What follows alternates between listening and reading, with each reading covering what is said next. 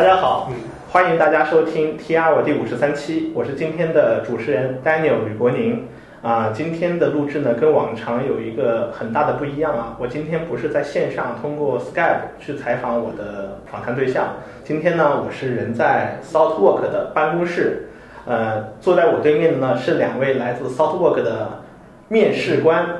为什么呢？是因为在前段时间，Southwork 的 HR 人会在 Ruby China 上发了一个帖子，说，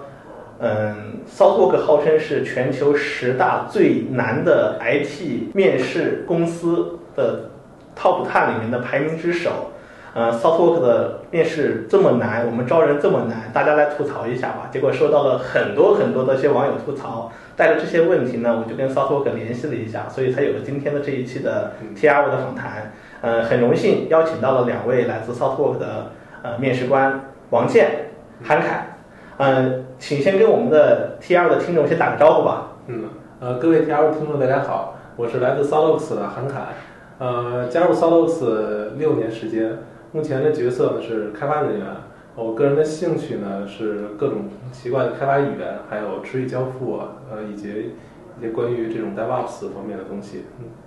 好，大家好，我叫王健，我加入 Southworks 已经三年的时间，是韩凯韩老师把我面试面进来的。啊，我现在的角色也是一名开发人员，一名 Dev。啊，我我我感兴趣的方面有很多，比如说相关的工具啊，我是个工具控。也是一个 Emacs 的用户。哎，那我那我我算一下，嗯，韩老师是六年，嗯，王老师是三年。那王老师现在又是面试官，是不是就是说，呃，六年的人呢，在他三年的时候就可以去面试新人，然后当面新人加入进来以后，三年之后就可以去面试其他的新人，是这个节奏吗？呃，可能不不不是这么严格。对我们大概因为。参与到面试之中，因为我们是一个开发，也是普通的开发人员。嗯。但是我们会，比如，因为我们是以 pair 的方式，一会儿有可能会说到，所以呢，我们会有老，比如像韩老师，没去年的时候就开始带我来去参加这种面试的过程。啊，嗯，我们今天的话呢是讲讲是面试这回事儿。嗯。嗯，开场的话呢，我想先请我们的两位老师 先讲讲当初你们是如何。面试如何加入 Southwork 的？然后当时是怎样一段经历？嗯，行，呃，你们谁先开始？那就我先来吧。啊，其实啊，其实可能很多人都不知道，就是我加入 Southworks 呢，其实是二次进攻。呃，那这个其实七年前的时候，就当我刚从大学毕业的时候，嗯，我就把我人生的第一份简历发到了 Southworks。哎，你当时为什么会选择 Southwork，并且把自己简历发过去？哦，因为实际上是在大学的时候看了一些 m a n i p u l e r 的书，然后从这些书里边，那会儿了解了敏捷，了解了重构，然后了解 Sol，了解 m a n i p u l e r 最终知道了 Solux 啊，然后刚好那个时候 Solux 也刚刚进入中国，所以呢就毫不犹豫的这个第一份简历就给了 Solux。然后呢？啊，然后我还记得就是我第一次接到当时的 HR 是夏杰，然后给我打了电话。然后在这个电话里面呢，夏杰就跟我聊了半个多小时。当时在电话里给我讲了 Solos 的一些情况啊 s o l u s 文化等等的。然后在最后的时候呢，夏杰要求我用英语跟他继续做这个交流。但是我当时英语不是很好了，所以在那段时间里边，我们就是就是英文掺杂着中文，这样磕磕巴巴的就就讲下来了。嗯。所以后来，然后后后面夏杰就跟我说，说我英语可能不太好，希望我再去提高一下。然后我当时就给夏杰承诺说，给我一个月的时间，我要提高一下我自己的英语，啊，那接下来的一个月就是非常黑暗的一个月了。我就把我关在一个小黑屋里面，就像那个疯狂英语的那个状态。我想当时那那一个那一个月，我的邻居可能非常痛苦，他们每天都会听到这个很奇怪的英语，是很高声的念出来。嗯啊，然后一个月的时间。把自己关在小黑屋里面，苦练疯狂英语，对，是吧？李阳的那个喊吼啊，是的，是的，就是我我自己已经也快疯狂了。一个月，一个月有效吗？呃，再说就是疯狂英语的广告了，确实有效，真的，确实。呃，那一个月我觉得自己提高比这个比十多年的这个英语学习，大学校学习英语提高还要多。嗯啊，然后这一个月过后呢，我就又给夏姐打了电话。然后在那个，然后这次电话面试呢，我觉得就是非常的有信心了，就很顺利的把这个电话面试这一关就就过来了。过来以后呢，夏杰就后来夏杰就发给我一份这个面试题，然后需要我去自己写代码来完成这个题目。当时给我时间是呃一个星期，然后我花了几天把这个题写完以后，就就发回给发给夏杰，啊这个比较顺利，然后过了没多久，我就接到了当时熊杰给我打的电话，说邀请我就进入下一轮的这个面试。嗯啊，然后当时我是在北京，然后那个时候 Solux 还是在西安，所以北京是没有办公室的。嗯然后熊杰要求我呢，邀请我去一个咖啡厅去参加这个面试。然后当当时我就我就有点儿心里有点儿嘀咕了，我这初入社会啊，嗯就想一个咖啡厅里边面试，这是一家什么样的公司？嗯，但还是但还是冲着这个名字就去了。有没有啊有没有考虑过？哎呀，嗯这个面试的话，谁买单啊？我 当时倒没有犹豫，觉得还是那个，当时我还没有收 呃，然后去了以后，嗯，在那个咖啡厅里边呢，就是熊杰先安排我去做了一份这个逻逻辑测试题，然后接下来呢就和熊杰一起，然后一起去看我的那个代码，然后熊杰呢也对我们代码做了一些点评。然后其实事后想起来，就是当时熊杰的那些点评，我就现在还记象印象很深，就对我还是影响非常大的。就我想，就即使当时我我的面试就到那一步了的话，那那些点评就对我后来的这个这个编程这种程序员的生涯还是有有很多影响举个例子。啊。行，举个例子，就比如说当时熊杰就提到了我在我的用 Java 写的这种 system 点 out 的这种 print line、啊这种代码不应该放到代码的每一个地方，因为其实这个错误是很多初学者经常犯的。嗯这种错误就是跟 I/O 直接相关的代码应该就抽象出去，就这样一个例子。就是这我至今我在跟我的新同事来的时候，每次还还会讲这样的东西，啊这一个传承。然后呢？啊，然后后来这个这个这个过程过了以后呢，就很快我就接到了夏杰给我的通知，嗯那就邀请我继续去下一个面试。然后那时候就要去西安 Solos 办公室来参加面试了。然后啊、这是有一个小小插曲在这儿，就当时当时我的父母不让我去，因为因为他们觉得这怎么去西安的一个办公室一个一个公司啊，然后还前呃前面还在北京的一咖啡厅里面去面试，到底是一个什么样的公司？然后后来我，但是我很感谢那时候我还是坚持了一下，感谢我自己那个时候的坚持，然后我就人生第一次的这个飞机之旅。我就坐着飞机从北京到西安，然后走进了骚罗斯的这个西安的办公室，然后经历了这个非常残酷的一天，是从早上十点到晚上六点，大概就八个小时。八小时差不多，然后中间吃了简单的午饭。嗯，然后这时间呢是上午，就一直在和 s o l o s 的两个咨询师一起写代码，就是那会儿就知道这真正的这个节奏编程，是第一次体验这个东西。呃，然后下午的时候呢，就是有若干名咨询师轮番的和我进行这种技术的面试，然后还有夏杰和我做这个就是公司的一些文化上的这个这个面试。嗯，然后到晚上六点结束以后，我就就晕昏昏沉沉的走出了 s 然后然后踏上迈踏上飞机飞回北京，就结束了这个西安一日游。嗯啊、然后回家以后等了三天，等三天，然后夏杰接到夏杰一个电话，这是一个又是一个黑暗的时刻，然后夏杰通知我面试没有过，因为原因是呢，我当时可能太年轻，然后技术能力还不还是不够强，所以夏迪建议我呢再去学习一段时间。当时一定很不甘心吧？你想，经过了这么艰苦的一个月的小黑屋式的强化，嗯然后英语这这一关过去了，嗯。然后顺利的在北京的话呢，通过了这个咖啡厅的这一轮面试，而且争取到了去西安的，这算第第第三轮第三对。冲杀过去，然后一路这么杀再杀回来嗯，然后得到这样一个消息，对，其实当时是很不甘心，也很而且当时觉得自己技术还不错，至少在学校里边感觉还挺好。嗯但然后听到这听到这个消息后，确实晴天霹雳，嗯，嗯但但事后想想，哎，这其实都是经历，这个，呃，都也自有它的价值了，嗯。然后接下来呢，就是这个这个面试失败以后，然后当时我已经毕业了嘛，所以就很快就去准备去另外的一些公司去面试。嗯然后在那家公司面试，就相对起来就非常的快了，就大概十多分钟，然后一轮我很快，然后接着第二天就接到 offer，就可以上班了。嗯，然后在那家公司我待了半年多，然后这呃这半年多里边呢，因为因为我前面在面试的时候，前面在骚罗斯面试的时候，和夏杰啊和熊杰还有其他一骚罗斯认识了，所以我们经常呢就有些沟沟通。嗯啊、然后半年后呢，夏杰就问我说有没有兴趣可以再来骚罗再试一试。然后呢，当时我就毫毫不犹豫的就又提交了简历，然后刚才那一个流程又又来了又来了一遍 啊，然后这次就非常幸运了，就很快的就接到了这个 Solux 的 offer，啊，然后这个就是六年前发生的事情，嗯。然后我就从在 South 一直工作到现在，很 happy，非常的 happy 啊。嗯，很开心。嗯，一切都是值得的。对。然后当年那些很苦的那些经历，现在想想都是很美好的回忆。啊是的，我我我看出来了，你在说这段经历的时候，你脸上是笑的，嗯。带着笑容享受的。能拍成电视剧了。王老师，嗯王健，你知不知道嗯，韩老师还有这样一段经历？我也是第一次进进去这个过程，我觉得也挺不容易的，但是跟我感觉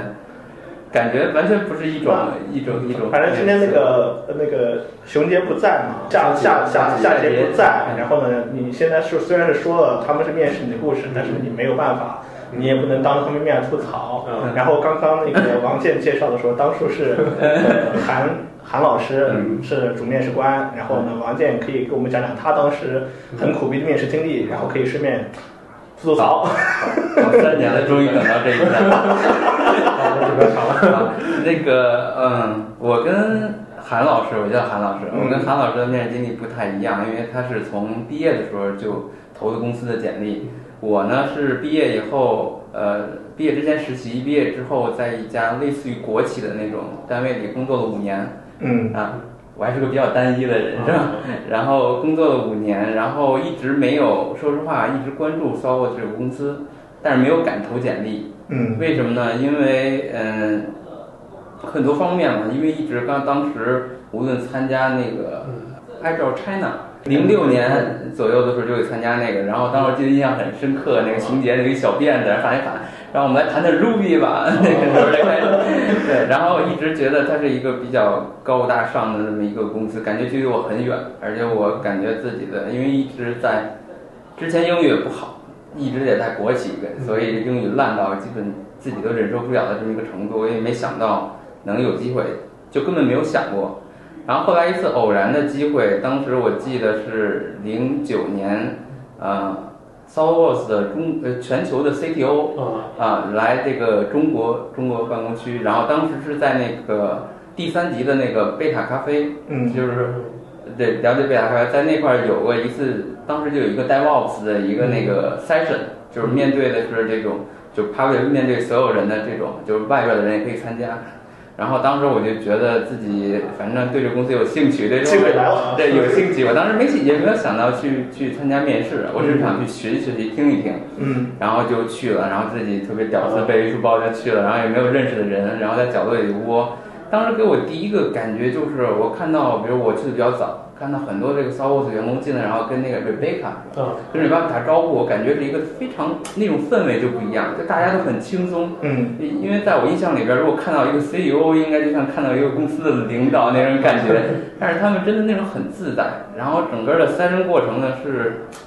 也让我虽然我也没听太懂，对，当然虽然有翻译，但是没听太懂，让我感觉这个东西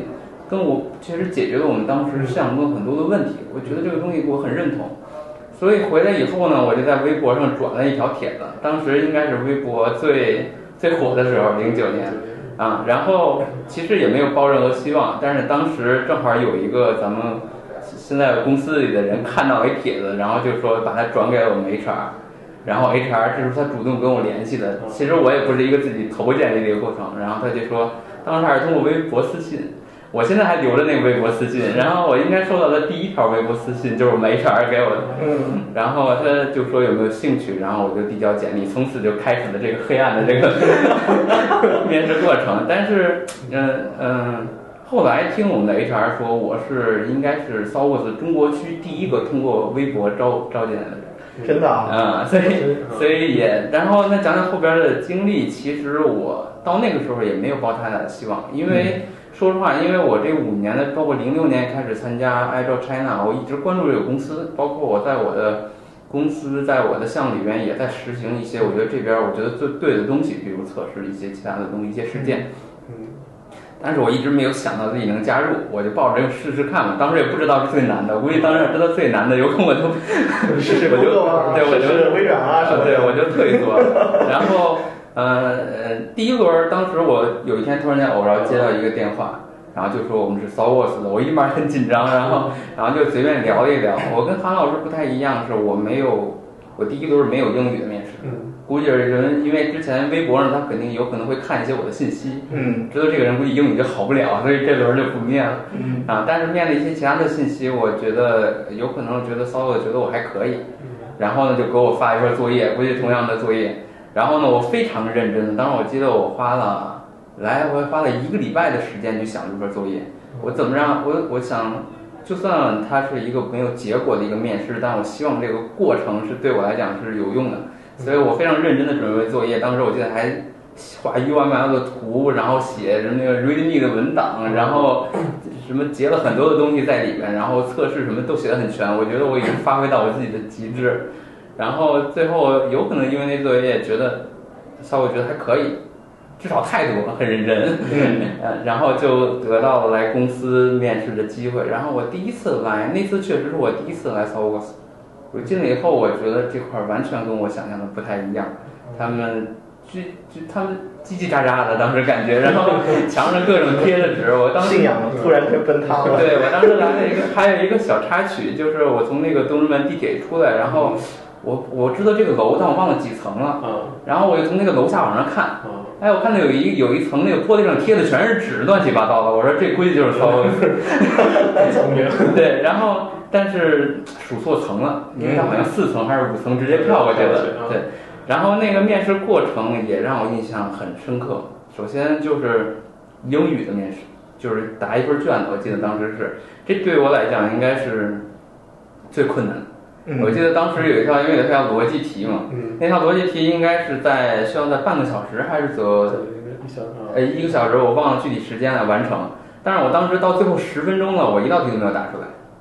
嗯啊！当时我基本已经，哎呀，我脑子都大了。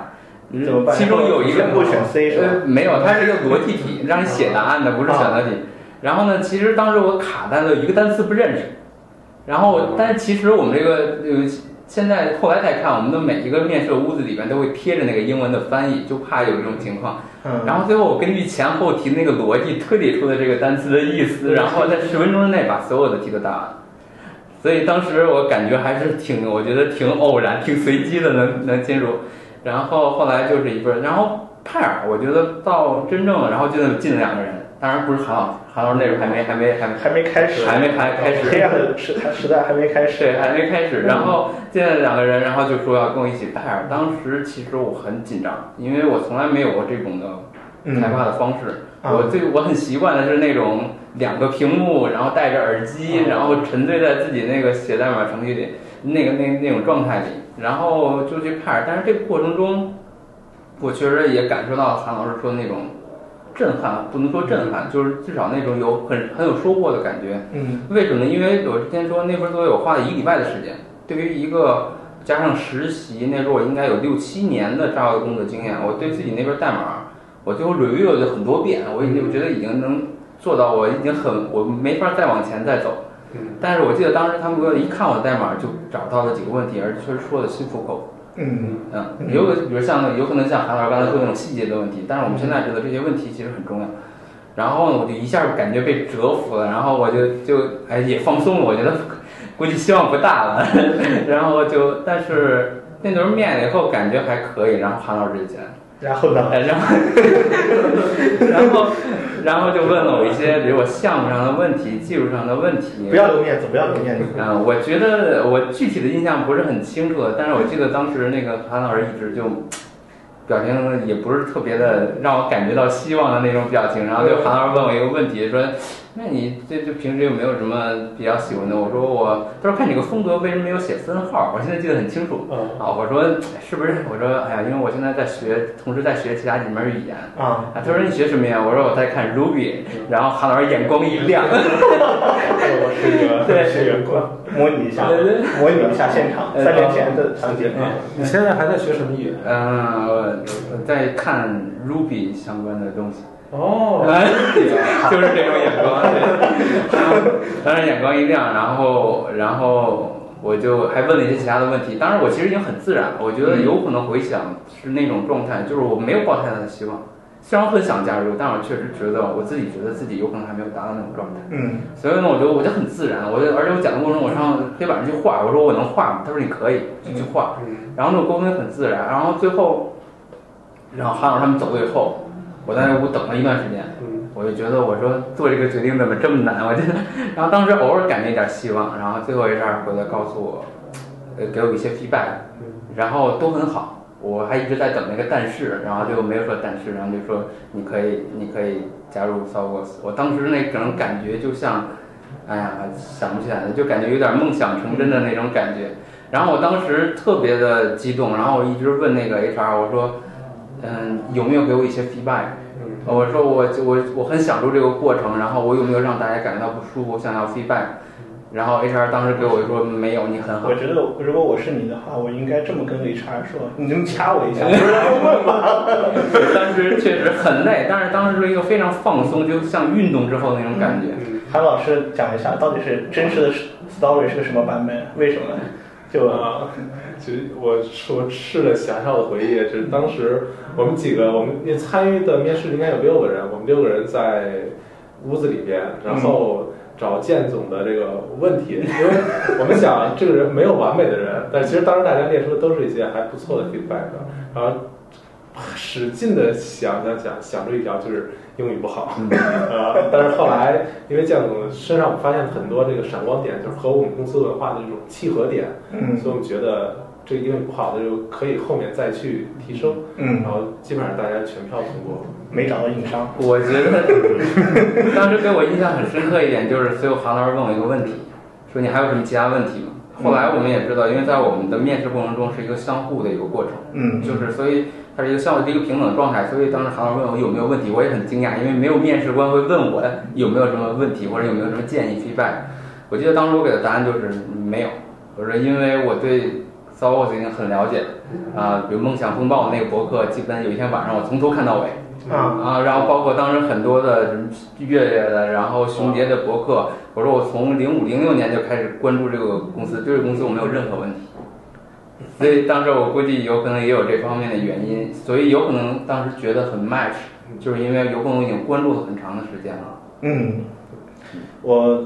我今天来的目的啊，是来声讨一下，或者说来鞭打一下 SouthWork 的面试为什么这么难。嗯，我听到了你们两个故事之后，我突然意识到这是两个很看听起来很草根的励志故事。嗯，不行，不能这样。不能这样，SouthWork 的面试为什么这么难嗯？SouthWork 的这个面试的这个流程是怎样设计的？然后大概是怎样一个过程？嗯，行，嗯，我们先讲讲这个流程吧。嗯就是就刚才我们建总的经历上也看出来，有应该是六轮面试。那第一轮呢，就是 HR 会和候选人有一个电话的沟通，嗯在这个沟通里边呢，会介绍一下公司的情况，以及啊候选人自身的条件是否和公司的这种发展相契合。啊，这轮通过以后呢，那 HR 会给候选人一套面试题，这个时候就需要候选人实实在在的，然后去写代码，要看真功夫。啊，然后当这个的代码通过以后呢，那我们会邀请候选人来到公司，啊，加引号的通过黑暗的一天。然后这个呢，我们会让他会让候选人做一份作业，做一做一份呃呃逻逻辑测试题，然后会和我们的工程师一起结呃结对编程，嗯然后会有严酷的这种技术方面的讨论面试，然后最后呢会有 Office Principal 做这种关于公司文化方面的这种面试。嗯 culture 方面的面试。然后之前因为我补充一点，因为之前肯定少不了一个对于简历的一个一个筛选，因为确实我们我们也从 HR，因为我们是代务，我们也是从 HR 那了解到，我们确实接收到的简历从各个方面来都是非常的多，所以有可能第一轮的话，就相当于通过简历的一个简单的一个筛选。通过简历就开始筛选，然后经历过一个长达六轮的面试。通常这个面试时间的话呢，会大概大概看，可能具体情况可能也是不一样长，但是一般来说的话，你们估计这个面试时间都是在多长的时间范围之内啊？一般是在三周左右，从一开始你，比如你提交简历被我们的 HR 看到，收到我们的简历开始，一直到走完这个六六六轮以后，大概是三周左右的时间。嗯但是这个因为中间牵扯到一个很就是那个作业的那个环节，有些人就像我当时准备作业很长时间，嗯有的人第一天给的作业，他第二天就给你，呃，所以这个时间有会会有一些浮动，但是基本上在两到三周的时间。那第一天给作业，第二天就给你，和第一天给作业，第六天、第或者第七天一周时间，在 deadline 之前给你的时候，对你们来说有区别吗？嗯，其实这个我们是不关心的，我们就只关心作业本身的质量。啊，如果要是大家收到这个作业的话，那最好的话是用足这个中间这个时间，尽可能的充分的思考，然后呢，尽可能的把这个作业完成的一个比较好的状态再给你们，用足这个时间。对对，我们是希望候选人就是把自己对于代码的这种好代码的理解，然后融入到他这个作业里边，可以展出来。像建总那个就很精心的去准备。对，其实我们在看作业这个环节，因为我比如我们去真正的跟候选人去派尔之前，我们要经历一段的这个，对于我们员工来讲，带我们来讲，会有经历一段时间，先去从看作业开始。嗯嗯。但是这方面，我们其实慢慢的看到，其实不同的作业，我们能看到，就相当于作业后边你能看到一个活生生的人一样。然后就那种中汇报呀，确实能体现出很多这个人。有的时候我们看到这个作业，再看到人，感觉很 match。嗯，就是有这种感觉。所以我觉得一个作业至少反映了很多的东西。嗯嗯嗯。王健跟韩凯，你们应该是在第几轮，在哪个位置是介入进来？你们俩的这个角色，就是你们现在做的这个面试角色，是从一轮介绍是介入进来的。嗯，我们面试更多的是这个，就代码和技术面试，第第二、第三轮、第三轮、第三轮应该是在电话面试之后的那轮作业，就有可能是由我们来看这个，来看这个作业，然后一直到后面的 我们的，比如候选人来以后，我们去跟他 pair 去编，就去。就一起来编程，然后包括后边的技术的面试，这一般是我们会负责中间这几块。OK，明白了。基本上其实你们就负责到三轮，你们看作业，嗯，跟他 pair，pair 完之后再问一些技术问题。嗯，那其实基本上应该说是你们还是在整个整个这个面试过程中还是占一个大头，其实是相当大的一个决一个决定作用。考察面试者的这个，至少是技术层面上的这个都是由你们来把关的。对，嗯。这个我们讲一讲，就是说，在这个面试过程中发生的一些比较印象深刻的，就说说你们自己的经历。啊，行，那其实我印象最深的就是当时有一个面试者，他可能他是比较紧张，所以在整个 hire 的过程中，这手就一直在抖，就是一直在抖，从头抖到尾。然后，当然我们也尝试，就是希望让他去放松，然后给他中途。的接了接水啊，然后跟他谈谈心啊，这样的，那他确实看出来他是非常的紧张的，嗯，啊，所以啊，不过就是这个面试者，应该后来他很，他是应该后来加入公司了，就比较幸运。原因是我们在后面就综合考虑的时候，我们发现他他虽然手抖，但是他 APM 很高是吧？APM，懂了，啊，他就是这这个思路也比较清晰，啊。对，但是后来想，就是这个其实对于面试来说，就他这个 case 比较特殊，但也比较危险，因为他是在这种高度紧张的时候，一旦表达不好的话，那我们就很难判断说你是因为紧张不好，还是因为你的能力上有有缺陷。对，对，这是我印象比较深的一个 case。对，然后我也会碰到过一些比较典型的例子，其实也跟紧张有关。其实我们的面试更多的是想让这个候选者把他真正的自己表达出来。像真正自己发挥出来，嗯，但是有的时候很难，因为我们如果我们去站在那个面试姐的角度，包括当时我面试也是一个很紧张。我记得我当时面试就像坐那儿，然后腿两个并得很紧，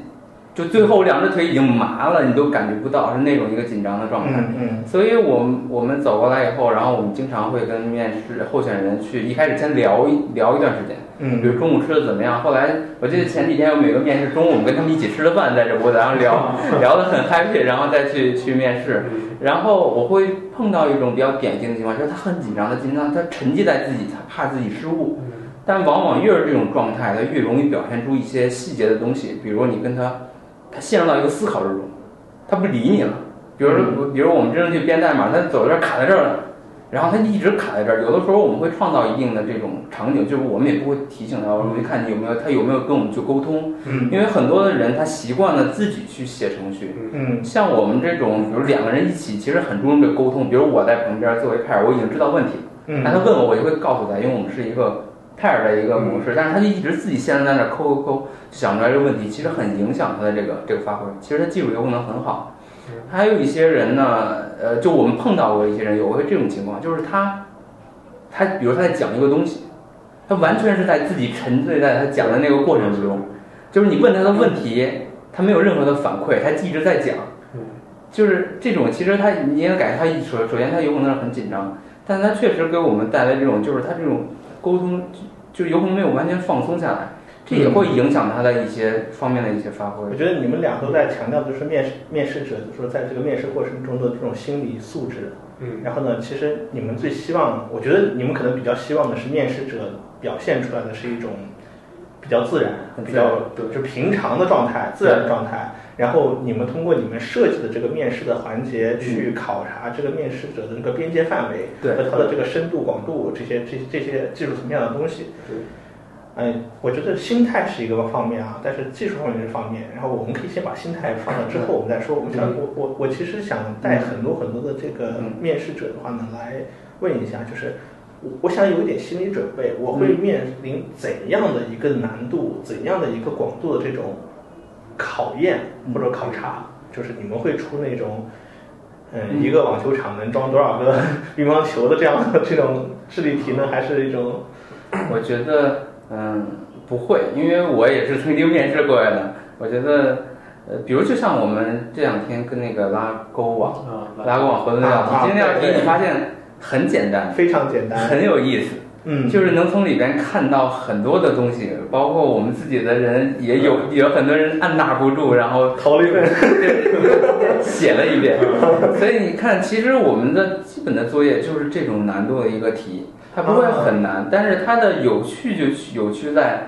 通过这些题，我们不同的人，一万种人有一万种解法。然后呢，我们不会去评判哪个好哪个坏，我们更多的是看你通过这个代码来看，就想看到你真正的自己是什么样，是不是我们想要的。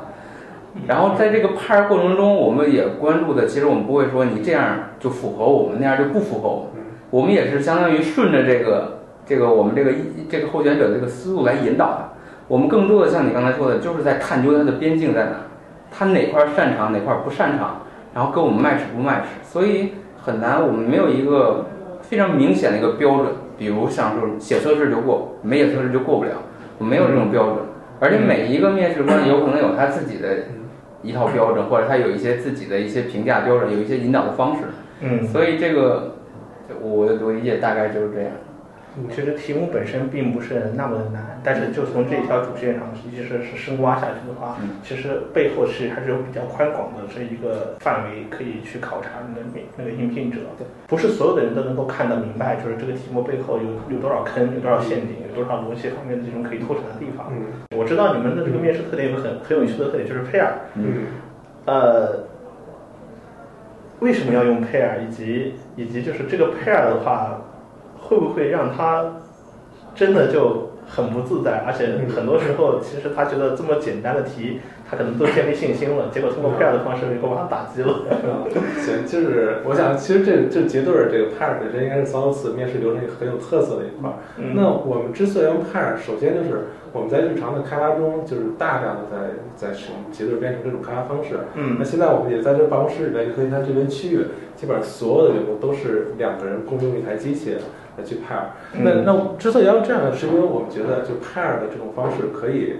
可以促进这个员工之间的沟通，然后可以生产出更好的代码，可以更好的去交付这个高质量的软件。嗯，那因为我们工作中呢要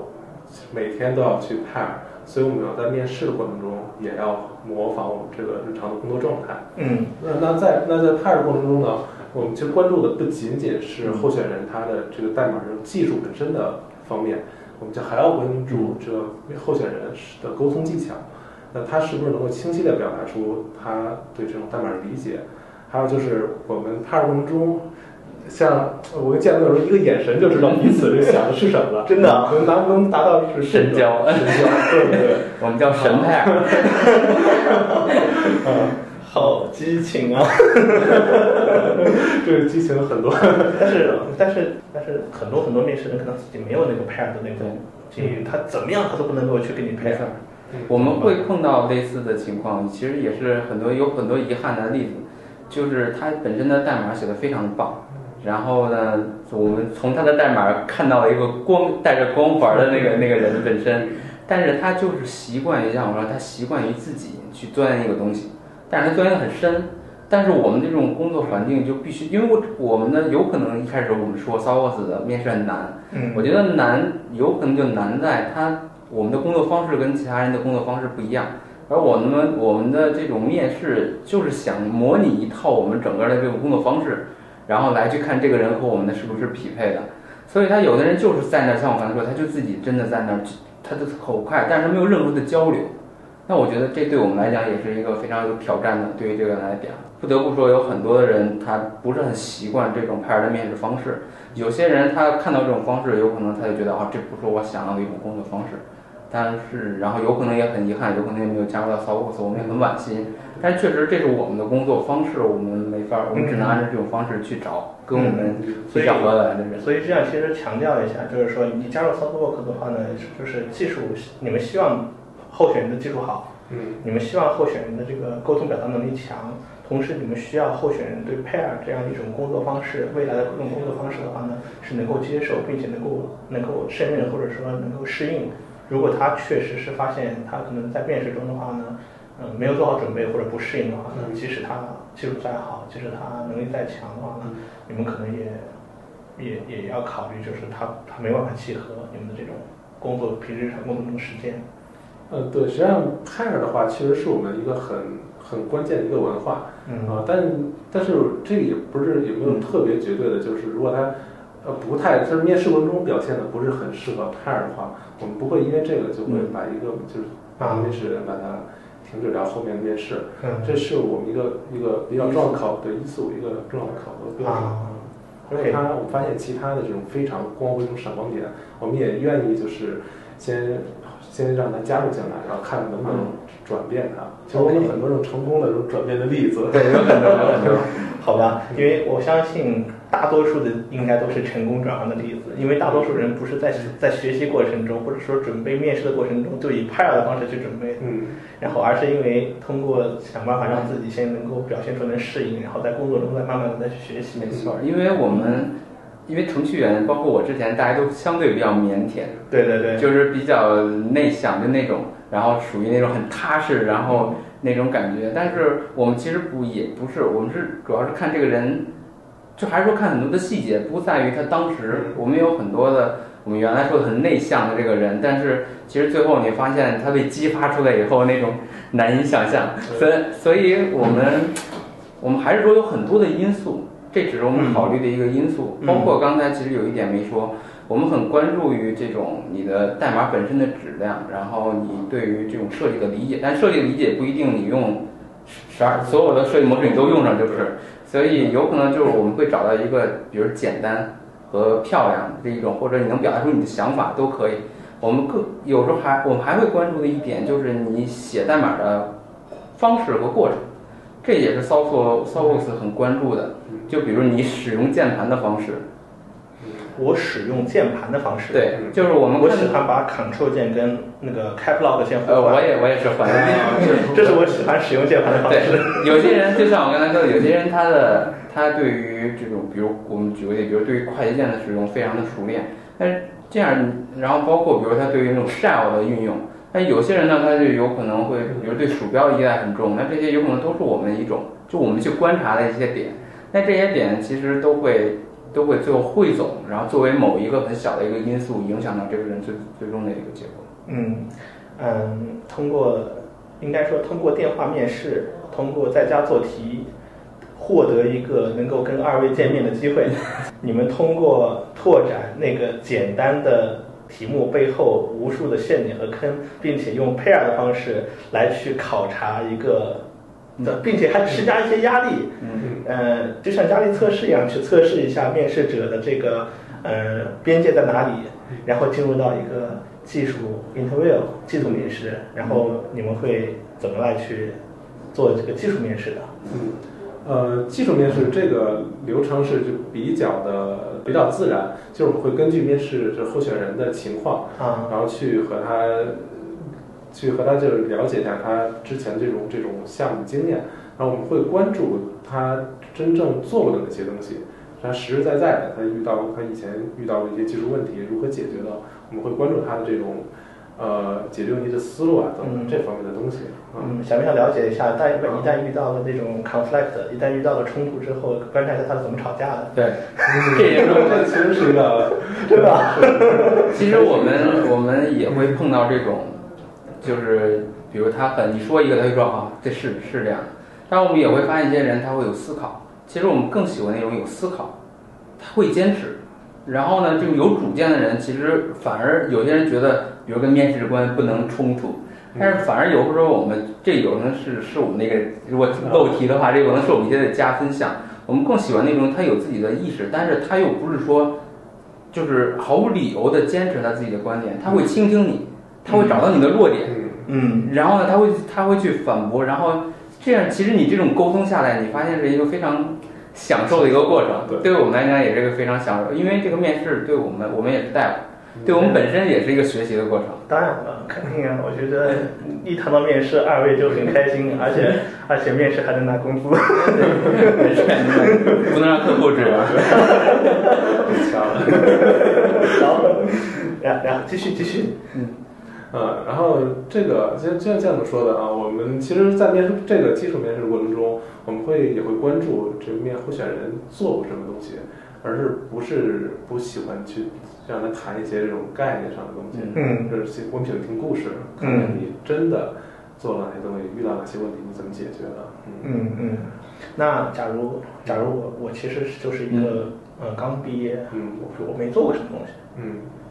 然后我也没什么经验，然后但是我很敬仰 Software 公司，但是我通过在学校的努力，嗯有有一定的编程的这个能力水平的积累，嗯然后我就来了，但是我确实没什么可谈的，我我我的我是一张白纸。其实这个时候的话，我们也会去跟他聊，就是还是说我们的面试其实一个是一个平等的、相互挖掘、相互学习的一个过程。嗯我们会去聊一些什么，比如了解他在学校做的什么，有没有做过小项目，他的毕业设计怎么样。但是这一我们对于这种比如毕业生、大学毕刚毕业的这种这种同学和这种对于比如五年、十年工作经验的人，有可能他我们关注的点啊不是完全一样。比如呃，嗯大家知道 Ruby 有原编程，对吧？对，但是有的时候我们更对于这种人更关注的是他的那个 meta 的那个原的那种能力，比如他的沟通能力，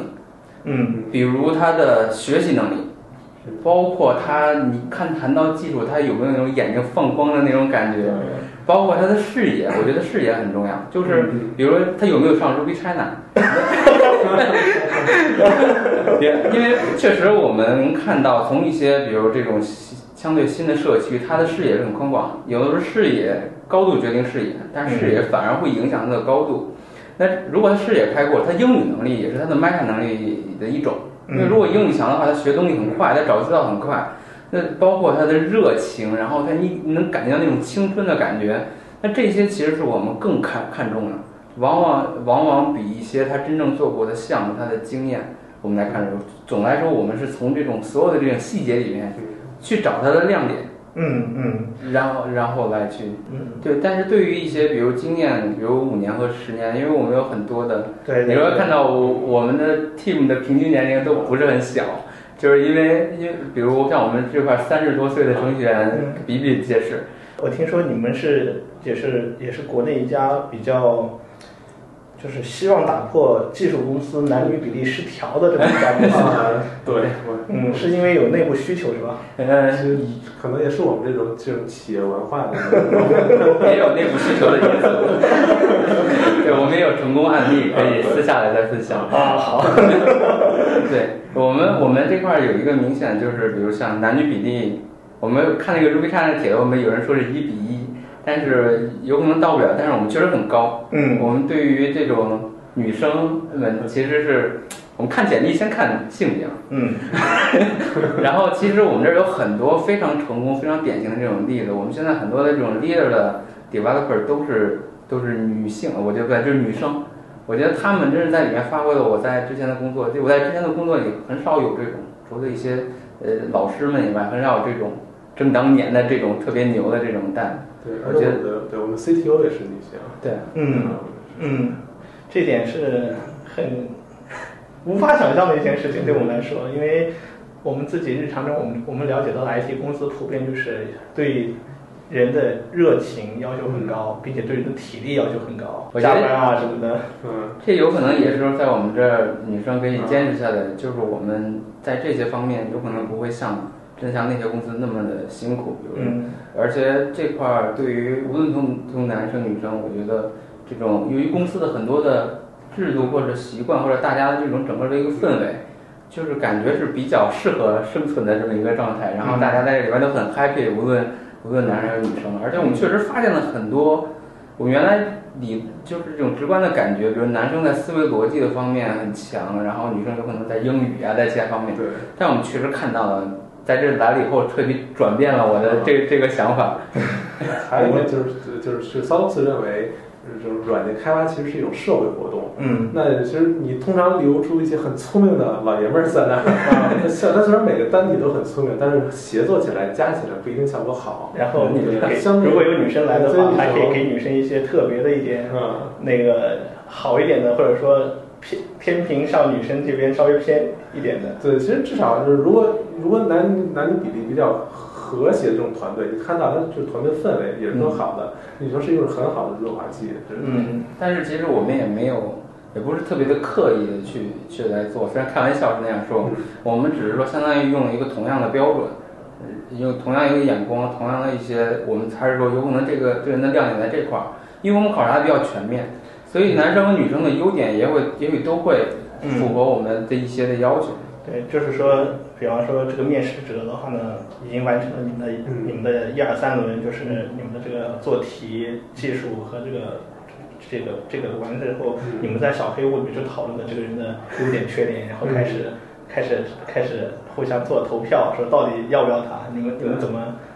就是就是，比方说当当年王健啊，在这儿等你们的时候，你们花了很长的时间，然后那边在想做个决定怎么这么难，然后当那个小黑屋里面在考察的时候，啊，怎样的一个怎样的一个正？好我也听一听。这 个没有，你现在也是一个，你现在也是一个加入，对我现在其实前两天我还因为我那个作业还留着，啊，嗯我那那天切换了一下自己的视角，我用这种现在嗯作为一个我们说的面试官的这种角色去看审查了一下那份作业，嗯我也有一些自己的想法。如果我看到是另外一个人的情况，我觉得唐老师可以先说。我行，就是还回到就是刚才就是我们这个结束以后，然后自己在小黑屋里边，呃，当时王健的那个面试呢，我们是投票，嗯投票，我们当时是六个人，然后这个大拇指向上的时候就表示这个人可以留下，嗯然后大拇指水平的时候呢，表示这个人就有点犹豫，然后嗯，然后大拇指向下的时候，这个人六个人眼神互相神交一下，哦，对，其实我们基本是闭眼的，为了保持。对保持相对独立，所以大家有有一个人会发口令说一二三投，然后所有人都同时摆出一个姿势来。没有没有那个，就像那个诺贝尔基那个基金会一样，嗯掏出一个硬币，噌一下子汤，然后决定谁拿诺贝尔那种。也没有，我们有点像那个 那个写在纸写在手上那个火，然后一起亮出来，大家一起否定。有点像那种感觉。嗯，对，然后每个人要不要陈述一下自己？啊第一步对，这是第一步，就是真正投票的时候，其实是最后一步。嗯就是开始的时候，每个人会充分的去描述他在面试过程中观察到候选人的一些嗯优点、缺点或者一些担心、可能嗯潜在的风险等等。嗯把这些我们会充分的有一个讨论，讨论的，然后最后一步，然后会有一个投票来决定这个人是不是可以继续。那那像你韩老师嗯，那你当年第二次的时候，你跟这么多人都已经很熟了，他们都已经很了解了，嗯然后都快变成兄弟了，挺有 优势，对不对？啊，我这个我不知道。嗯其实这个最后这个投票的过程，我觉得我待这时间长了以后，我觉得它体现了很多东西。其实很多的它，比如我们面试的一些东西，能体现出这个公司的很多，我嗯们说大一点，类似于价值观。因为对于 s o o s 来讲，我们没有，我们相对比较扁平。我们我的直接领导就是北京的 Office 的头，嗯。我不会有什么上边项目经理、二级经理那样。嗯。所以我们很多的事情是有好处，大家相对的公平，但也有一个坏处，就是我们很难做决定，因为我必须把，比如我们三个人投票，我必须把你们两个人说服，然后民主的特点就是效率低嘛。对嗯。对，所以我们就采用这种投票的方式，然后但是之前我们是经过了大家的讨论，对。然后有时候会很纠结，但是呃，最终我们还是要做一个决定。嗯，做一个痛苦的决定，做一个痛苦的决定艰难的决定。但是这个过程本身其实，因为我们现在慢慢的，现在不是精益比较流行嘛，就是敏捷不是已经死了吗？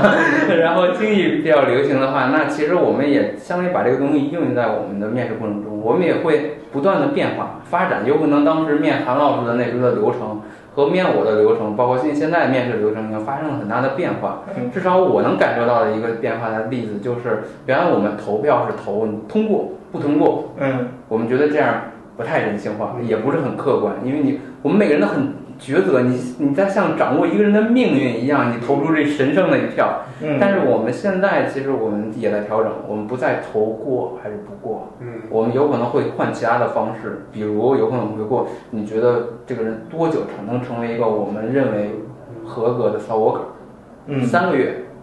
六个月、九个月，或者有其他的方式，每次都不一样。就是说，其实我们也在调整，包括我们在面试的过程中，也在不断的，你像我刚才说，收集这种反馈，你觉得哪块让你不舒服？你觉得哪块舒服？然后我们再调整我们的流程。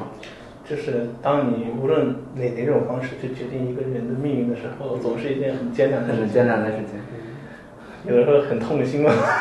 会有很痛心，会经常有这种去，比如对一个人这个很纠结，他的亮点和他的我们觉得有风险的点都很突出。嗯对，所以有时候这个讨论会非常激烈。我自己经历过一个讨论，六个人聊了一个多小时，就在决定这个人是不是该留。然后当时就是就像辩论赛两波，嗯有的人觉得该留，有的人觉得不该留，嗯就是会非常激烈。嗯其实我们不是特别想参加面试，就是因为有的时候要做这个，就想做这个决定。对，就不想做这个决定。但是有的时候确实要做。嗯，也总有那种特别优秀的，可以得到大家的这种一致的认可，然后他做了充分的准备，他的技能、他的水平、他的沟通表达、他的各方面非常符合小伙的预期，并且他也有非常坚定的目标，我非常加入进来，你们能够被他的能力以及被他的这种。这种态度给打动，最后的话就他就过程就非常轻松，就像就像王总这样，我我我当天就能拿到，当天就能拿到结果，都不是像韩老师这样的，之后打电话告诉你。估计是因为流程发生了变化。我我这个能举一个很好的例子，嗯我我真是上礼拜还是我参加过一次一个人的面试，他那个最后真的像你说的是毫无意义，最后做决定是非常轻松、非常愉快的一个过程，每个人都相当于很享受。那那个人的他的情况就是，你来了以后，你感觉你第一眼看到他，你就觉得这是一个骚 worker，他不应该在外边。就今天形容就是这种骚罗斯的味儿。对，就是嗯，你很难说他哪些方面，比如表现的好，他就 哪里可以买到这个骚货 的香水？这也你们你们可以出一个骚货的香水，然后过来以后我一闻对味儿啊。就是你发现跟他的过程很自然，就是有的时候我对于我们来讲，假如面试几轮以后，我们就感到非常的累，因为你脑子在不断的思考，你在想怎么来引导他，让他去把它发挥出来。那对于那个人，我们跟他的派尔就是一种享受，就跟他在工作一样，最后我们把时间都忘了，就都超时了。然后呢，他也会跟我们聊，最后聊到都已经聊到，比如什么什么电商，聊到各种东西。然后最后大家对于他的所有的东西都很一致，觉得这个人就应该是骚我。对对对，这就是我想下面想想跟你们问的问题，就是像这样的一个人的话呢，我相信嗯嗯没有经过一定的这种研究和学习以及充分的准备，嗯自然而然的达到这样的一种境界、这种状态的应该是少数。对于大多数人来讲的话，还是要做充分的准备的。然后呢，就是打有把握的仗。嗯然后呢，我其实今天的一个另外一个最大的目的就是跟两位结合你们的经验嗯探讨一下嗯，如果我想做一个成功的一个面试，我从开始到这个过程中嗯，我该做哪些准备，如何调整自己，包括我们刚才忽略过的话题，就是面试过程中如何调整自己的心态，然后舒缓自己的压力，嗯然后让自己发挥的更好。嗯。然后我们要不要从开始来嗯来说一下？行，其实就刚才我和建总这个面试 s o l u x 的经历有共同点，就是我们在来之前就对 s o l u x 有了很充分的了解。嗯我觉得这一点是非常关键的。就如果你想你想来 s o l u x 来面试，想有倾向有有意愿加入 s o l u x 的话，那你要至少了解 s o l u x 是一家什么样的公司，对，它是干什么的。所以你可以就比如像看一看 s o l u x 的官方的网站啊，或者看一看 s o l u x 一些大牛们的这种博客呀，嗯看了 SOS 内部的一些声音、他们的想法、他们在使用的工具、使用技术，嗯呃，这一点其实是很有很有帮助的。嗯，嗯，然后再然然后当做完这些功课之后，通过微博、微博现在这条线有可能已经很拥堵了。呃微信、微信、微信、微信有可能是一个好的方案。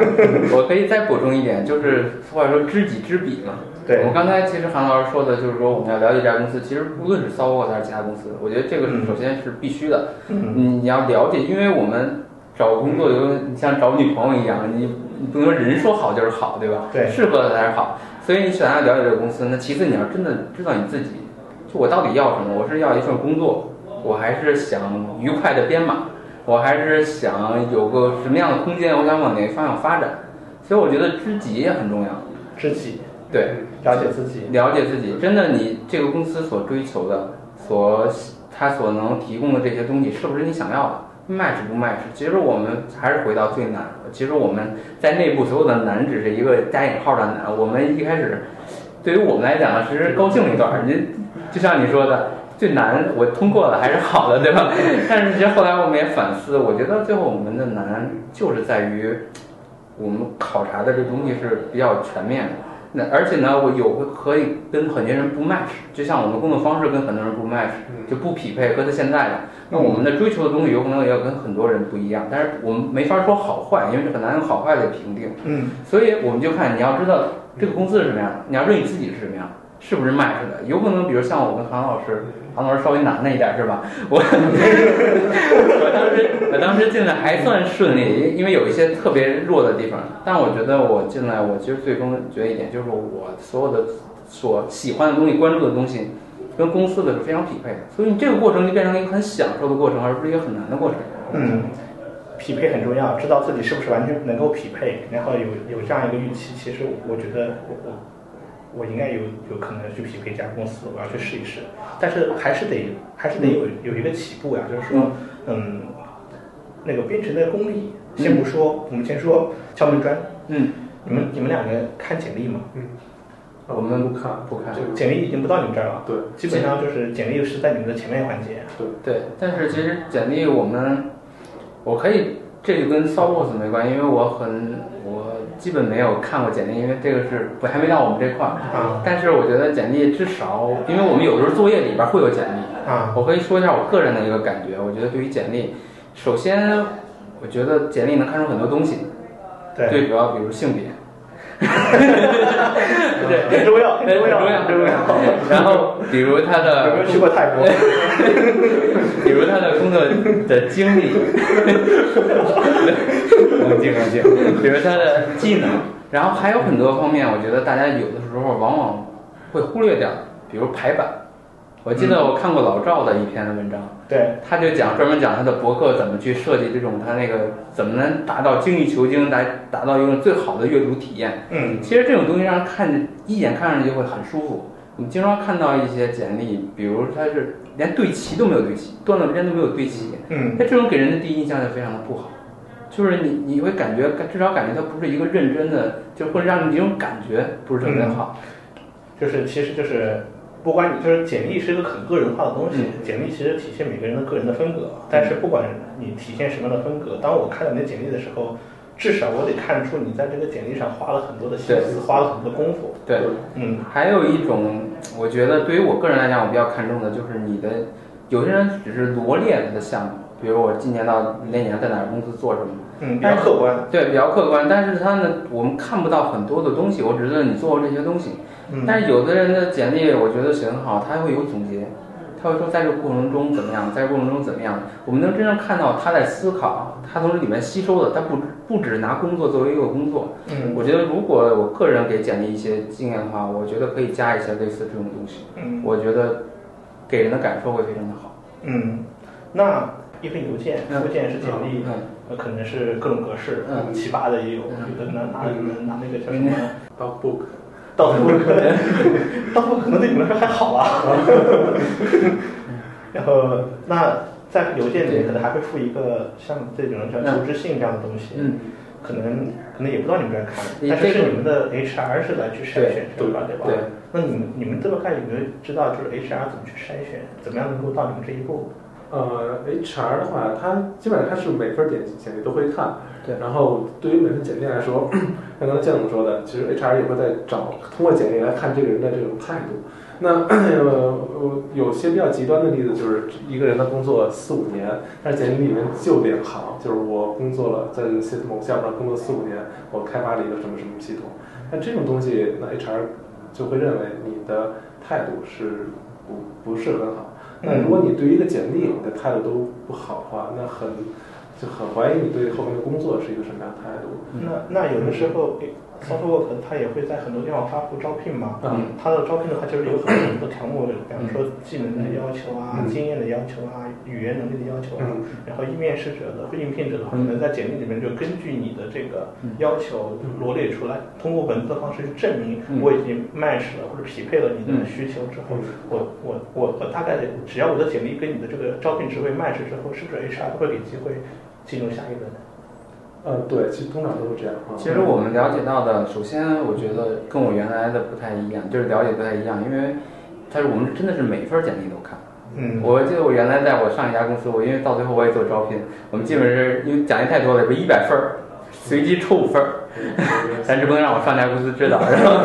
然后去看，所以有的人真的是很遗憾，但是确实我了解我们的 HR 是非常负责任，他基本每只要他能收到他的，无论从各个渠道，嗯每份儿都看，然后我们不会，其实不会在第一第一真的在简历这块儿做一些，因为这块儿总的来讲还是相对主观的。对因为我没有看到人，我都没有跟你聊，我就不能根据一份简历我做更多的判断，嗯所以这块儿其实不会真的会 pass 掉很多人。嗯，明白了。那基本上来说的话呢，其实 SoftWork 的话呢，面试没有那么的，就是门禁没有那么的严，搞定 HR 还不是一个 像登天难的一样工作，在 HR 就只负责帮你筛选掉大部分。嗯。它其实就只要你有具备了这样一个基础条件之后，HR 只是放你进来，然后面试，然后到你们两位，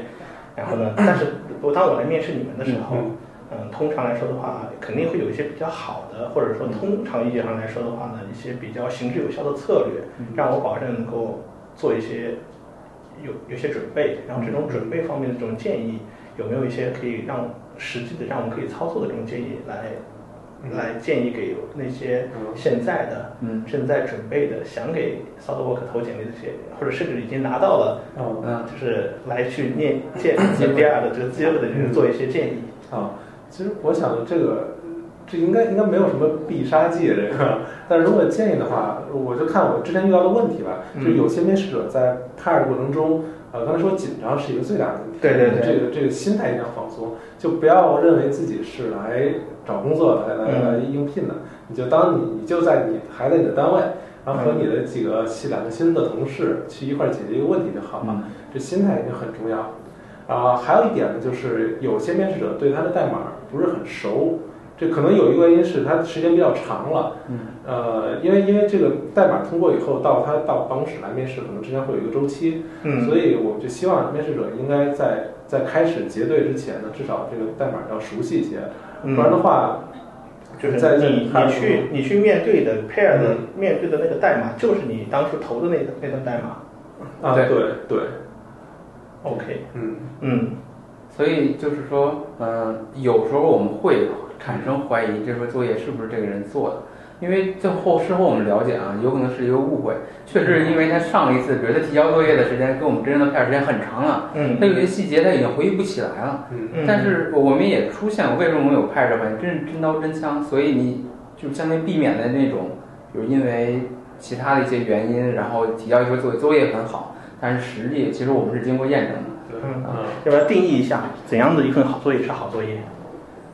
哦，这个其实标准的话，这很宽泛 啊，因为因为呃，首先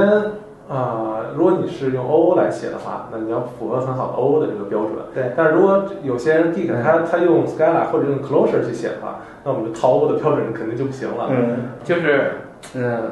这个还是说，就像我们后边一样，我们其实最后都会落实到我们的风格上。就比如我们是这种派尔面试，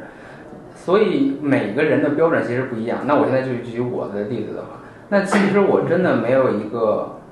我们说的一个真正的标准，我当时我记得我第一次去跟人 pair 的时候，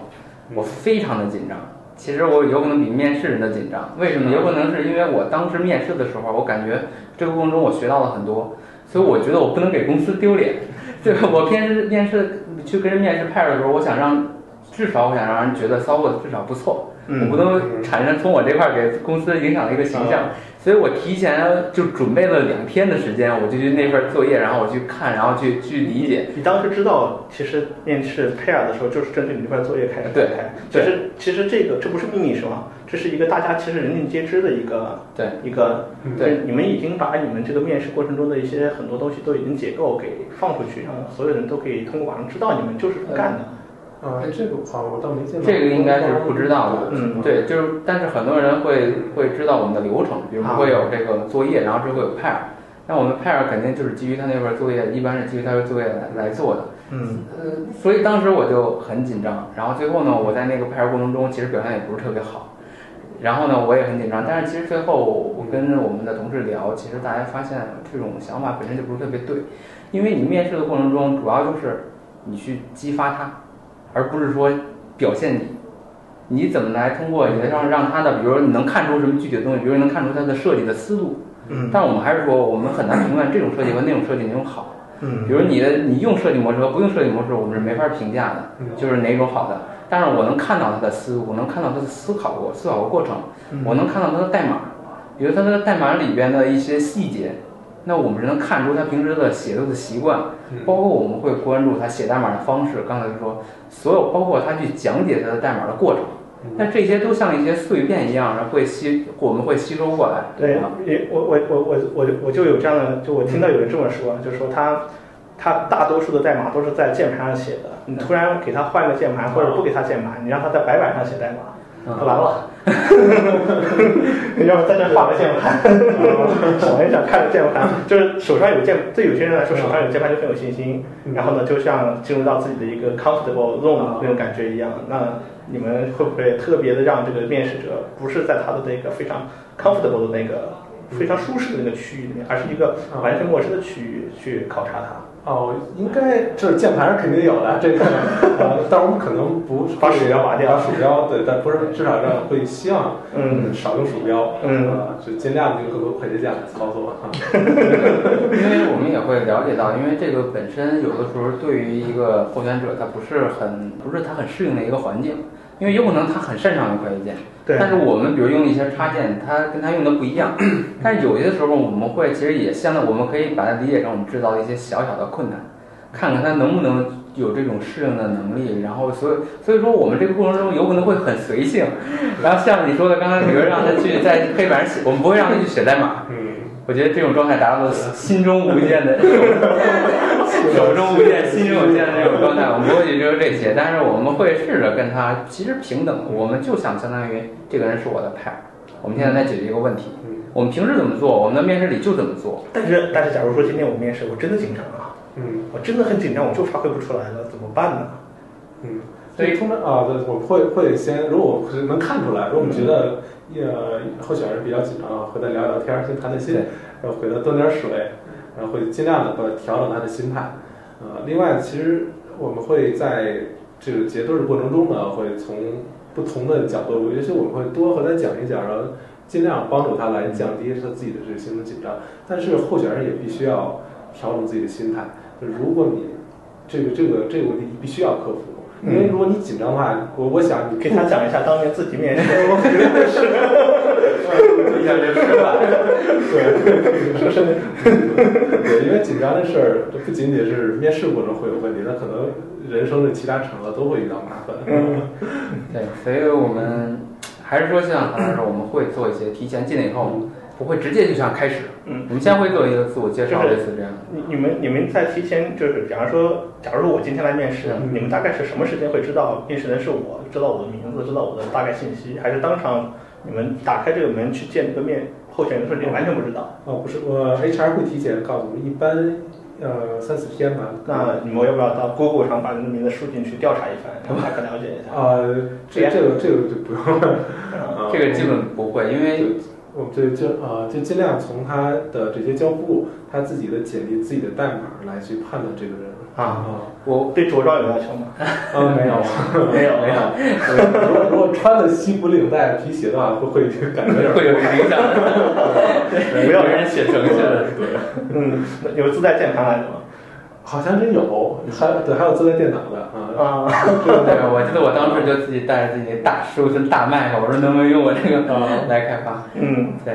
嗯，那有个什么 DevOps 的键盘往上要拿这个 HKB 放在这儿，然后立马感觉就不一样。然后我们还得回办公室再拿一个跟它匹配上，不能对对对手轮不能收掉。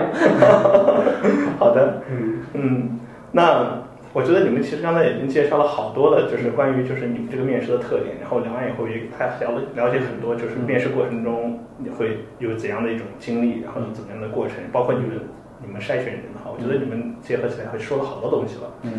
呃我也觉得就是通过努力，通过通过自己的努力的话，哪怕是经过一遍非常黑暗的一段这个经历的话，面试官就像两位一样，肯定很 happy，然后呢很开心，但是更想进一步的了解，就是 Southwork 通过就是设立这么这么长时间、这么有一定的门槛的这种面试，当你进来之后的话呢，嗯，Southwork 会给你一个怎样的一种提供怎样的一种机会？嗯其实我觉得这也可能是我带很多的对 SoftWork 抱有好奇心的，但是很难从外部通过外面的去了解 SoftWork 的人来感知的。我想听听二位你们加入了 SoftWork 后，你们得到了怎样的一些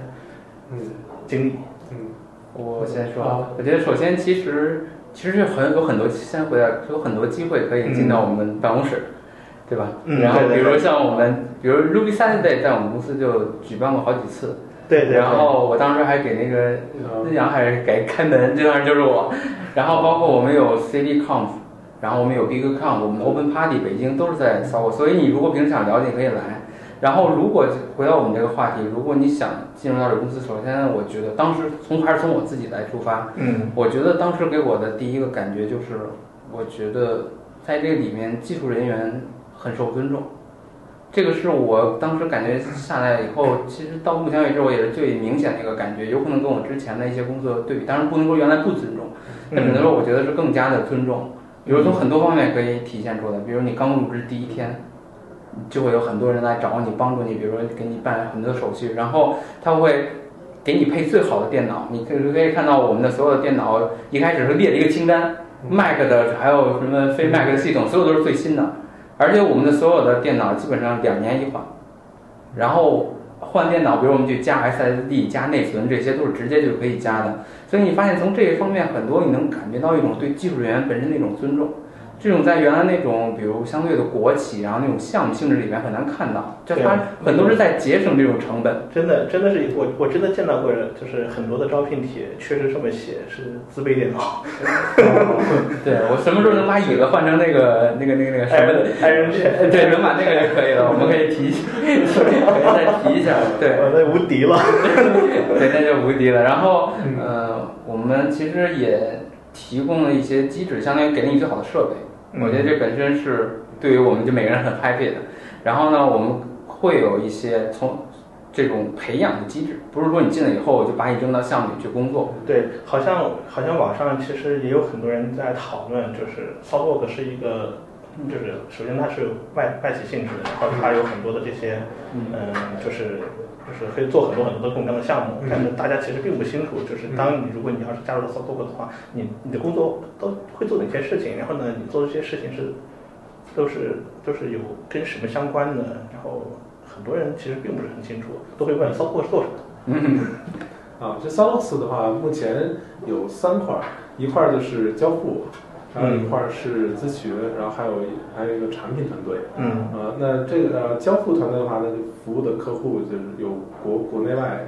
然后像有很多这种，还有很多这种跨跨国的这种大的项目。嗯呃，然后咨询团队的话，我们会就服务于国内的一些，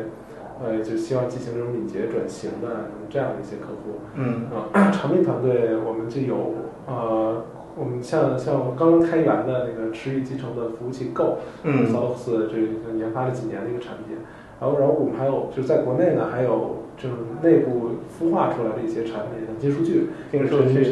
对对对。对做的还挺好的。嗯，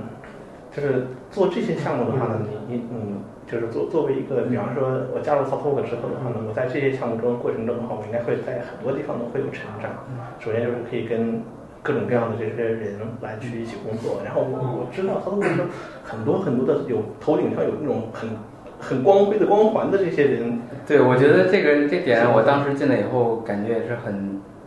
很明显，因为在我原来的公司工作了五六年，你知道，在一个比如相对小的一个不是以技术主导的公司，五六年的一个经验是很丰富的，感觉达到人生巅峰了那种感觉，人生赢家对，人生赢家。然后来了以后，感觉真的是从头做起，相当于相当于就是打把你打碎了，重新组装那种感觉。啊，你每天跟你派的人是那种有十年以上工作经历的人，然后他不，他真的是在跟你一起来写程序。对，他手速，你的他的思路，他的重构的方式，包括他对问题的理解，你感觉到每天脑子就像胀胀的，每天晚上需要我需要下班以后自己在办公室消化一段时间，然后争取自己能把那个流程再走一遍来进行消化。每天都是这种状态，我觉得这种状态一直坚持到现在。我现在每天还会有这种感觉，就是你感觉这么多牛着十几年工作经验的人，然后他真是还在写代码。我觉得这个真的我对于，反正对于我来讲，我觉得我现在又又变成了人生又跌到了低谷的这种感觉。，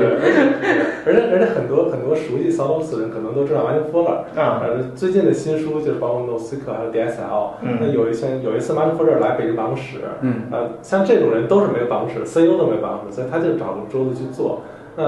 有一次我就就把他就找到他，我就问他关于 DSL 的问题，因为他在书里边的，他书里那本书里面第一个例子是一个用 Java 写的，写了写了一百多行的一个例子。那我就跟他讲，我说我用 Prolog 语言去写，这二十多行就就就可以写好。然后，就我跟他去探讨这些东西。所以这这种这种经历，我觉得是非常非常酷的。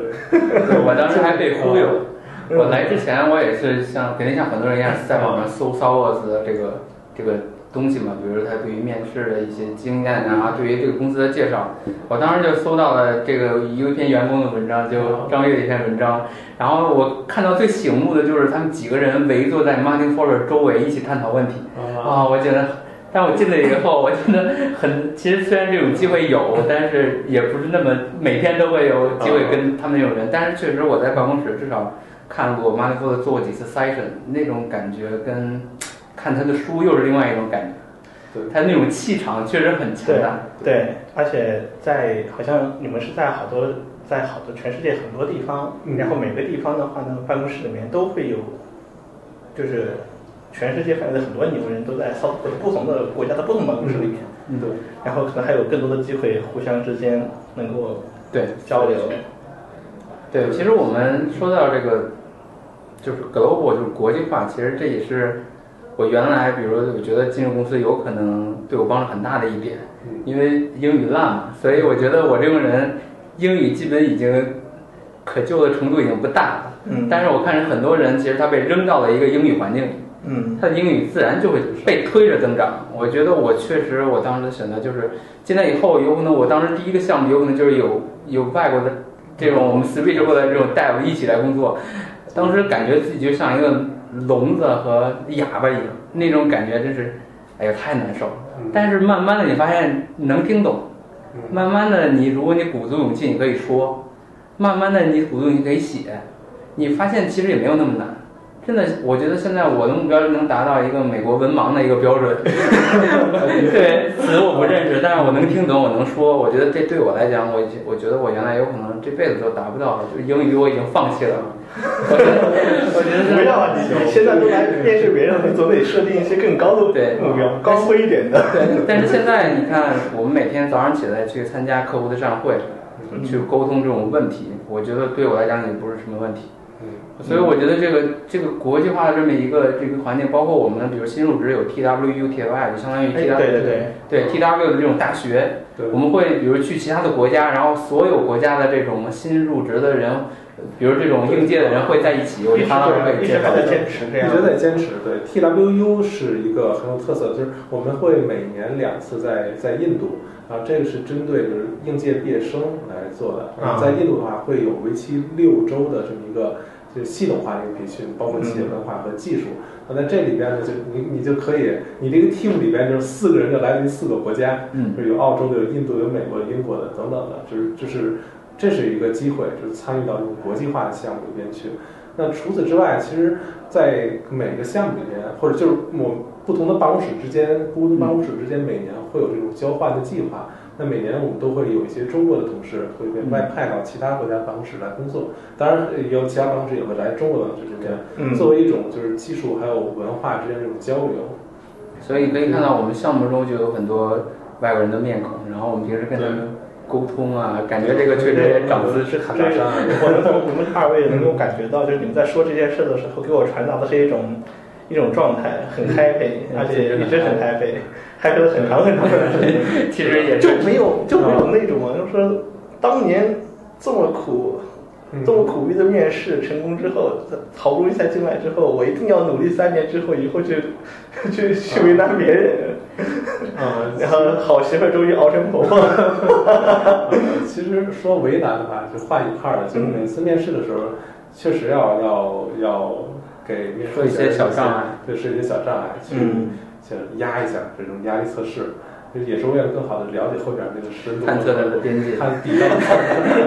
底道自己 是，对，探测它的底线。对，听起来感觉其实挺好的，就是还是蛮吸，非常非常有吸引力。嗯，很很适合让这些在技术这就是选择了有技术道路，并且在技术道路上面选去设定很高目标的人的话呢，很适合到这个环境中去。锻炼一下，说不定的话会爱上这个 SOUTHWORK，跟他一起走，走得很远很远。但是我就我想补充，就是上面说的 有点像软广，就好的。其实我觉得从我自己来讲呢，你肯定会有一些挑战。我觉得这个也需要，我们需要我们不能说只说好的，对吧？对。肯定会有一些挑战。呃，对于我来讲，当时其实也进来以后，也会有一定的相当于转型期，相当于因为你这种，如果你经验时间越长，你的转变越痛苦。嗯，对，我已经习惯了戴着耳机，然后听着音乐，一个人弄两个屏幕。那现在变成了你必须两个人不时去沟通，然后呢，工作在一份代码上，有的时候你真的你你都不知道该怎么做。嗯，而且一一对，我也看了好多那个 Dreamhead 的那个梦想风暴的那个 blog，他就是他他详细的讲了很多很多特别丰富的一些经历的故事，非常励志。嗯，他。就是从外界我们认为，就是他其实是一个是技术的能力和个人修养啊，在各方面的就是非常非常高的一个人，我们很尊重他，很敬佩他。但是他依然就觉得在 SouthWork 的话，身边有很多很多人水平非常低，他总是代表着 SouthWork 的这个那个最差的那一个代表，然后他以这种方式自居，然后不断的让自己像虚怀若谷，不断的吸了吸收这种这种东西，然后就这种态度挺让我佩服的。确实是，比如他。我们还有个正大夜校是吧？这是怎么一个故事啊？哦，正大夜校就是就最初是正正业发起的啊，他用这种晚上还有周末业余时间去去教这些新入职的同事一些这种编程技巧，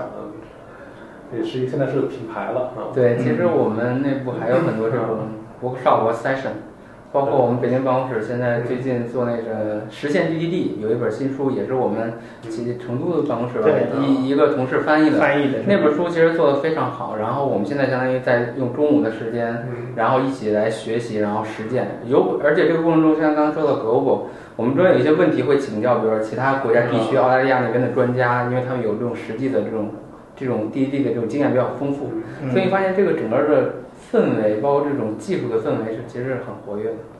嗯，听起来非常有意思，真的非常有意思。对，其实，在 s o x 里面，每天中午都有三审，就是不停的有各种还管饭，还管饭。平时不管饭吗？嗯。就是对，只要你听三审，对吧？都是都是，只要听三审就管饭，对，每天中午都有。对对，平时就所以常常三审爆满。懂了，懂了，懂了，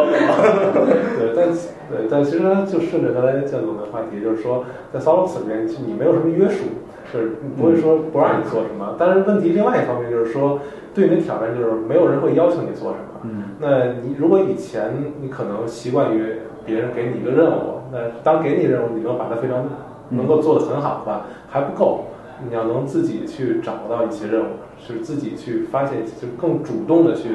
完成那些责任。理解这件事其实是一件挺不容易的一件事情。更多的这种就是很多很多做技术的人其实非常擅长于把已知的任务和难题用很很完美的方式，或者说很很很很好的方式去解决掉。嗯。但是自己去发现任务、发现目标，对，然后再去解决的话，是这是另外一个层面的事情。对，这这也是是 Solos 对于每一个 Solos Solos 员工来说都是一个呃很大的一个挑战。你们淘汰人吗？呃，是有淘汰的，就是新入职的同事会有一段时间的面这个试用期。呃，在这个试用期里面，我们有一个机机制，就是 interview 加加，会定期的去考察嗯这个我们。我们也会每阶段设定一个目标，可能在一个阶段会达到。看看这个人有没有给自己设定出一个更高的目标，然后并且努力的去完成。对，因为这个过程还会，其实就像刚才其实说到，我们有一叫 lean recruiting，嗯就是其实也是一个相当于吸取了这种经历的这种文化，嗯就是我们有可能是有这种不断的反馈，基于结果，然后再去调整，然后再去做。所以我们对于每一个比如新入职的员工，都会给一个给一 buddy。buddy 我们今天中午刚刚做完这种 buddy 的培训，相当于给一个哥们儿或者伙伴。对，这跟其他公司不一样，其他公司很多是给你师傅，啊，但是我们是给你一个 buddy，给你一个伙伴，小伙伴。然后 这个小伙伴呢，他会负责，就相当于带你慢慢的融入这个公司，所以他会给你做很多的事情，他会组织你的很多的这种，比如 feedback，去帮你去收集这种 feedback，很客观的 feedback，然后给你制定计划。所以我们还是说，然后再根据这个反馈再调整。嗯所以他其实每一个新人，我们都有一个助长计划，也都是一个私人定制的这个服务。听起来你们其实其实只要只要你有能力有办法能够加入进来之后的话呢，之后的好日子就来了。对，对我原来听过一句话，就是说加入 Solos 难，但是离开 Solos 更难。这这个这个好好不错，这个 slogan slogan。挺有意思的，挺有意思的。好，我觉得今天我们聊了好多，就是你们两位作为平时面试中的话呢，就是你们的这种工作的方式，然后你们会怎样的安排这个骚格面试，并且的话，你们还给了很多大家就是来面试的人这两个人建议的一些一些意见，包括心态调整，嗯包括技能准备。嗯嗯，我觉得呃非常有收获。那么我们那个 T R 的话呢，也快接近尾声。啊，嗯嗯，T R 有一个传统啊，啊就是，嗯，每一个嘉宾的话呢，都会推荐一个你们自己特别喜欢的嗯这样一个东西，什么东西都可以，待会儿你会推荐给所有的听众，啊并且呢，告诉听众你推荐的理由，一定是自己很喜欢的。啊，要不我们先从两位开始。行，你先说。先从我开始哈。嗯呃，我想了想，然后我觉得还是推荐两本书。我觉得这两本书今天讲的是进 s o u 的面试，我觉得第一本书对于我进 s o u 面试很重要。它是应该是我在一一一年上半年看了一本书，因为我下半年进入了 s o u 就是笑来老师的那本《把时间当做朋友》。呃，笑笑来现在是笑来老师现在也是 Ruby 社区的一份子。对对对对。但那本书其实对我的转变非常大，因为之前其实我们我发现自己的时间总是不够用。其实像那本书说的一样，嗯我觉得那本书强调是心智对一个人的影响，但是我觉得那本书真的改变了我的心智。从那时候我开始试图去做一些 GTD，做一些个人 PIM、PKM 的一些管理，然后包括我会自己给制定计划，然后小步的去完成，然后我会去控制我自己的管理我自己。所以我觉得那本书真的有可能对每个人的影响不一样，但是那本书的影响对我是最大的。我也听过很多很多这样的例子，有些这本书对有些人产生了完全产生了质变的影响，而有些人的话发现这本书里的这个实践非常难做到，甚至做不到。没错，它确实很难，因为那本书以后，我就开始换了我的操作系统，然后呢，我把所有的软件换成正版。Soundbox 也是为所有人提供所有的你需要的正版的软件 license，插个软广啊。没关系，没关系。对，然后呃我开始去做我个人的管理，我开始做计划，然后我再去，当我想放弃的时候，我会自己站出来，嗯去呵斥你自己。我觉得那本都是相当于开，像那本书一样的，我觉得它相当于开启了我的心智。然后还有，所以这本对我影响很大，我觉得有可能会其他人也会有很大的影响。嗯然后另外一本书呢，就是因为一开始说我是一个工具控，我经常在内部分享一些 Mac 上的工具。我觉得对我帮助很大的就是那本艾别克的那本 OX Ten 的那个高手进阶还有什么，就是对，它是相当于嗯。呃艾别克应该是微博上比较比较比较有名的一个人，对对对他对于 Mac 上面的软件和什么，他非常的精通。然后呢，而且但是他原来话非常多，所以我单独给他建了一个 group，为了不要影响我的阅读体验。但是它的内容非常有养分，那里边的工具很全，基本 Mac 上边所有的工具都很，他基本他都尝试过，对于好的东西都有推荐。包括从那里边，就刚刚我们说，从那个工具反而也影响了我很多。比如它里边教怎么去写作，怎么通过大纲的方式，然后通过这种去写作，怎么通过工具去做 GDD 管理自己的这种 To Do List，怎么去是呃相当于用其他的工具来帮助你。嗯呃，包括它里边讲的 PK PKM 那整个流程的工具的辅助，我觉得这些下来对于我的帮助都是相当于给我打开了很多扇窗，嗯然后通过这个工具，我也可以使使自己这个工作效率有很大的一个提高。我觉得，我觉得，我觉得我现在这种感觉，我觉得还是还是有中间可以找到规律的。嗯你实际上是在不断的去通过一些好的一些实践去调整自己的行为和习惯，嗯然后这些行为和习惯一旦养成之后，对你的改变非常非常大，而且它是时间累加的。对，是这样的。所以刚才我说到，我们关注的是 meta 能力。嗯我理解这种心智和这种这种习惯，或者你这种是 meta 的 meta 能力，嗯就它决定了你，比如说你的这种很多的基础的能力，比如你是不是英语好，嗯那他其实你比如你自己管理自己管理的好，那你英语就你定时去学习。嗯所以我觉得这些有可能对于你发现很多这种在社区里面很牛的人，他都是自我管理能力很强，他知道他想要什么。所以我觉得这个对于工具，包括这种自我管理能力，对于每个人确实都很重要。我觉得。嗯我希望大家，包括这两本书最近都出的新版，那个笑兰那边老老师那本书出的好像第三版吧，加了很多新内容。对对对然后艾别克那个又出了一个新版，当然还得花钱，但我但是我肯定会去买这两本书，绝对是值得的，是吗？对，我觉得挺好，非常好的两本书。那听听行，啊，我推荐的也也是书，也是啊一本书叫《反脆弱》，这是最近刚刚的应该比较新的一本书。啊，这本书的作者其实这作者是这是之前写《黑天鹅》和那个《随机漫步的傻瓜》的那本书的那个作者啊在这本书里面，他其实我们为什么想说这本书？因为他看完这本书，他就发现颠覆了以前你思考问题的这个想法。其实以前我们好多软件的这种敏捷的理论，可都可以包含在这本书里面。他就是他就是强调这种脆弱性，你怎么抵抗脆弱性？那脆弱性怎么来的呢？就是一些呃随机事件，小小范围的小概率随机事件产生的，但是一旦产生，可能会给你带来灭顶之灾。嗯那如果你处理的好的话，你可以利用这种事件来让你产生竞争优势。嗯那比如说，呃，咱们就说落落地的例子，就是我们软件开发里面，那像有 CI 的团队，嗯那可能 CI 通常都是都是很正常的。解释一下这个啊，这个持续将持续集啊成的 CI 啊啊 OK，CI 嗯是持续集成的服务器。嗯那它可能是通常都是很很正常的，所有的测试都能通过，都很好。但是有可能改了一个很小的这个变动，那所有的测试都都失败了，那就会导致 CI 可能这个 CI 几天都过不了，那对于团队产生非常大的这种危害。那这个看起来，其实你的这个系统就是一个非常脆弱的系统。那我们的这个工作呢，就是要找到这些脆弱性，把它一个一个消灭掉。嗯同时呢，就这种方式还能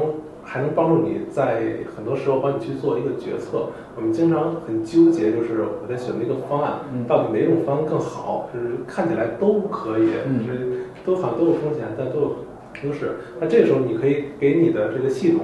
引入一个随机的这种这种事件。嗯那你你就假设假设，假如某一天所有的 QA 都来不了了。嗯他集体辞职了，他这个时候，别所以这是一个小概率的这种随机事件，但它其实这个他那本书理论就是说，任何这种事件其实都有可能发生的，就是概率不一样。嗯那当有这种你你人工的引入这样的一个事件以后，你再评估一下，比如说你两种测试方案，哪一种方案更有利于保护你在这种这种极端事件里边能够获得生存？嗯啊，就这样的。感觉好像韩老师真的是一个非常未雨绸缪的这种性这种方这种风格。对，啊，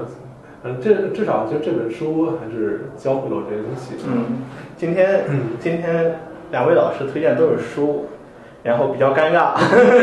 然后呢，因为是我要推荐的话呢，也是让大家阅读的东西，但是我今天推荐的不是书，嗯我今天推荐的是杂志。啊因为也是基于我最近一段时间的一个兴趣，然后呢，我就非常关注金融和这种金融相关的东西。然后呢，我想推荐的是，呃，雪球，嗯，就是雪球是美股的做美股的雪球论坛，他们出的一个叫雪球专刊。嗯然后呢，雪球专刊里面的话呢，会有大量的一些网友呃写的一些非常有知识含量、有养分的一些跟经济相关的这种，呃。文章，然后他把它汇集在一起，并且共分门别类做成专题，然后呢放在各种各样的那种电子阅读平台上免费让你去下载、阅读、观看。因为现在已经进入到就是一种知识的快消费的这种时代了，很多时候的话，我们不太有机会能够有大高大块的时间去完整的阅读一本书，所以可能他雪球就把这种。比较短的这种文章汇聚成册，以杂志的形式，你在手机上啊，在地铁上啊，你就可以看，甚至可以看完一本，然后几十页，然后呢，并且还对金融都不感兴趣的话呢，我推荐。大家去看这本书，然后我最近一段时间的话，我的零散时间就是看雪球专刊，非常有意思。而且我们一直讨论很多技术相关的话题的话，其实有的时候希望有机会能采访到一些对经济很有研究的人，聊聊跟经济相关的话题。好，谢谢两位老师，谢谢你们，希望你们下次来我们第二做客。好，谢谢你们。嗯。